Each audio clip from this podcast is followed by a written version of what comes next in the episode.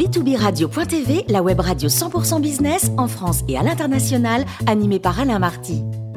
Bonjour à toutes et à tous, bienvenue à bord de B2Business Radio. Vous êtes 49 000 dirigeants d'entreprise abonnés à nos podcasts. On vous remercie d'être toujours plus nombreux à nous écouter chaque semaine. Aujourd'hui, on a le grand plaisir de retrouver Jean-Marc Sylvestre, journaliste et économiste. Bonjour Jean-Marc. Bonjour Alain. Alors, vous revenez sur la question du pouvoir d'achat qui est devenue la revendication première des responsables politiques et syndicaux qui brandissent le risque d'inflation. Le discours partagé est difficile à digérer, c'est un peu ce que vous dites. Oui, c'est même tout à fait ce que je, dis. La, compétition politique pour la présidentielle commence à se durcir.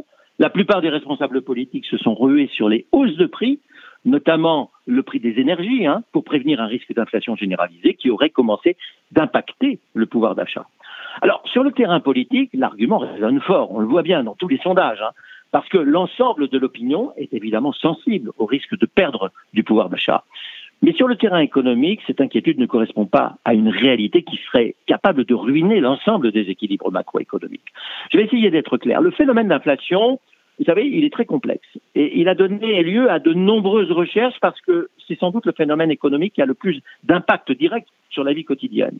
Par conséquent, c'est un phénomène qui est très souvent préempté par des responsables politiques qui cherchent à le moduler ou à en corriger les effets les plus douloureux. Alors Jean-Marc, pour y voir clair, je voudrais vous poser, disons, cinq questions toutes simples que tout le monde pourrait se poser pour digérer le discours politique et comprendre. Alors, l'inflation pour les nuls, première question, l'inflation, c'est quoi? Oui, alors l'inflation pour les nuls, vous êtes dur. Ou alors ceux qui, qui font semblant de ne pas comprendre. Non, alors, première, première question, question essentielle, pour savoir de quoi on parle. Pour les économistes, l'inflation, c'est la hausse des prix. Plus précisément, c'est une augmentation générale et durable des prix. Générale durable. Par conséquent, cette inflation entraîne une perte de pouvoir d'achat de la monnaie par rapport à des prix qui augmentent. La monnaie dont on dispose perd de sa valeur puisqu'on est obligé de réduire la quantité de produits et de services achetés. Cette inflation se mesure par l'évolution mensuelle de l'indice des prix à la consommation. C'est établi en France par l'INSEE. Cet indice mesure les prix d'un panier de, produits de plus de, 100, de 250 produits et services environ. Hein. Alors, cette définition académique ou théorique de l'inflation suscite beaucoup de critiques et d'interprétations dans la mesure où elle s'appuie sur un panier de consommation type. Alors que les structures de consommation sont très différentes. La vôtre est différente de la mienne et elle est très différente selon catégorie sociale et de, revenus. Alors, cette définition académique ou théorique de l'inflation suscite beaucoup de critiques, d'interprétations dans la mesure où les gens ne consomment pas la même chose. On ne consomme pas la même chose selon qu'on est très riche, riche, modeste ou très pauvre. Donc, la perception des hausses de prix est très différente.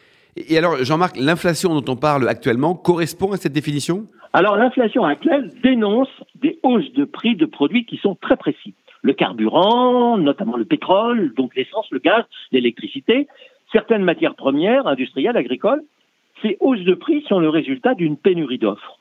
La demande mondiale est tellement forte depuis un mois ou deux euh, en cette sortie de crise que les fournisseurs ne peuvent pas y faire face. D'où les ruptures d'approvisionnement, les ruptures de livraison, l'allongement des délais, tout ça se traduit par des hausses de prix.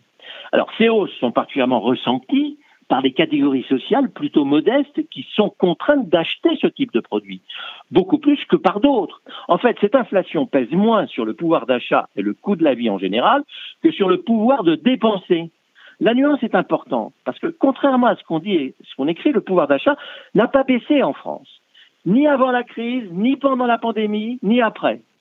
Qui a sans doute baissé, c'est pour beaucoup le pouvoir de dépenser. Alors vous allez me dire, oui, mais là, on, est, on est quand même dans, le détail. Non, une part du revenu de plus en plus importante est consacrée à des dépenses contraintes, des dépenses fixes, régulières, sur lesquelles le consommateur a très peu de pouvoir. Il s'agit du loyer, des remboursements de crédit, les charges des impôts, les abonnements à la télévision, le digital, les mobiles, l'automobile, donc l'essence. Quand ces dépenses contraintes euh, augmentent, eh bien, la fin de mois devient difficile. Le ressenti pèse sur le pouvoir d'achat global, alors qu'il ne pèse que sur certaines dépenses. Ces hausses sont également ressenties par la crainte de contamination à d'autres secteurs. Bon, d'accord, Jean-Marc, mais alors en quoi cette inflation est-elle toxique? Eh bien, cette inflation liée à un excès de la demande sur l'offre de produits n'est théoriquement pas durable parce que le système d'économie de marché peut se réguler. La demande peut se tasser une fois le phénomène de rattrapage épongé et l'offre peut aussi s'accroître pour répondre à cette demande. C'est d'ailleurs l'analyse qui est faite actuellement par la Banque mondiale et par le FMI qui prévoit un tassement dans les mois qui viennent.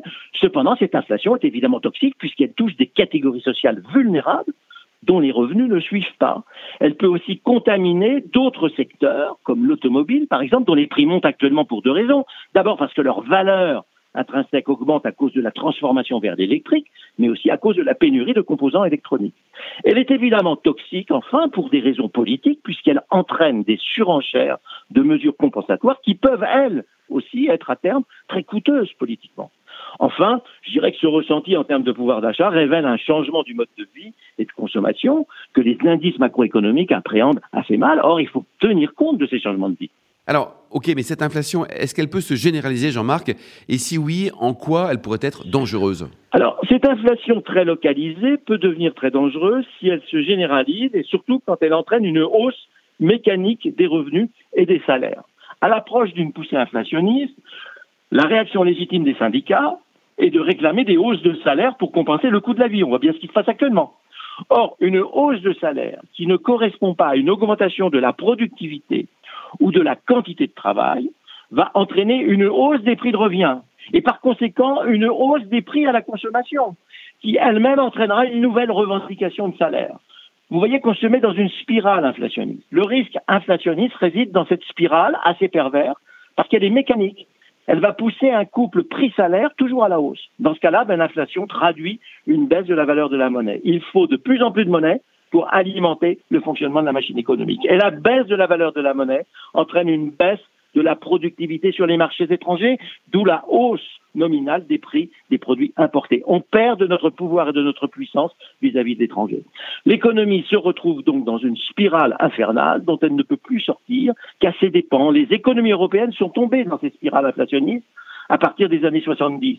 À la fin des Trente Glorieuses, il a fallu des chocs pétroliers, il a fallu des réformes monétaires importantes comme l'euro, par exemple, pour éviter la faillite. Alors, est-ce qu'aujourd'hui, on pourrait craindre une reprise générale de l'inflation?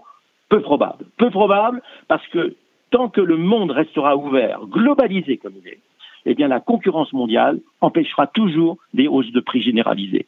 Les seules hausses de prix possibles correspondent à des raretés artistiques, dans les biens de luxe par exemple, technologiques, dans les, dans les produits digitaux, des innovations ou des gains de productivité. Alors pour terminer, Jean-Marc, une petite question, la dernière, hein, ça sera la, cinquième. Est-ce que l'inflation ne permettrait pas de payer la dette Covid? Voilà, ça c'est une vraie question aussi. Alors vous avez raison, tout le monde y pense. Tout le monde y pense. L'inflation, si elle est maîtrisée par de la régulation, par des incitations à investir dans l'innovation et la productivité, l'inflation a pour seule vertu de mettre un peu d'huile dans les rouages sociaux. Mais elle a pour inconvénient de dévaluer les dettes, donc d'appauvrir les épargnants et les rentiers. Donc si on paye la dette Covid avec euh, de l'inflation, on ruine les rentiers. L'inflation est souvent réclamée par le monde de la finance, parce qu'ils spéculent, par ceux qui vivent sur le crédit, parce qu'ils sont empruntés, ou alors euh, par euh, ceux qui travaillent et qui vivent du fruit de leur travail. C'est très keynésien comme discours. Mais pour les rentiers, pour les retraités, c'est compliqué à vivre parce que l'inflation rabote mois après mois leur pouvoir d'achat. Alors, très cyniquement, en ruinant les rentiers, l'inflation permet d'alléger le fardeau de la dette publique. C'est un peu ce qui s'était passé pendant les Trente Glorieux, j'y reviens, jusque dans les années 80. Les structures politiques ont tenu. Pourquoi? Parce que les démographies euh, a fait que, fait que les jeunes actifs restaient beaucoup moins nombreux que les rentiers euh, qui sont à la retraite. Les rentiers manifestent pas ou manifestaient pas à l'époque. Aujourd'hui, euh, ce serait beaucoup plus compliqué. Hein. D'où la nécessité de retarder l'âge de départ à la retraite pour rééquilibrer les systèmes par répartition. Et aujourd'hui, l'ensemble des épargnants dans le monde n'a qu'une obsession, obtenir des garanties sur le capital détenu et prêté. Je ne veux pas dire qu'ils se moquent du rendement, mais ce qui compte pour eux, c'est la sécurité de leur placement.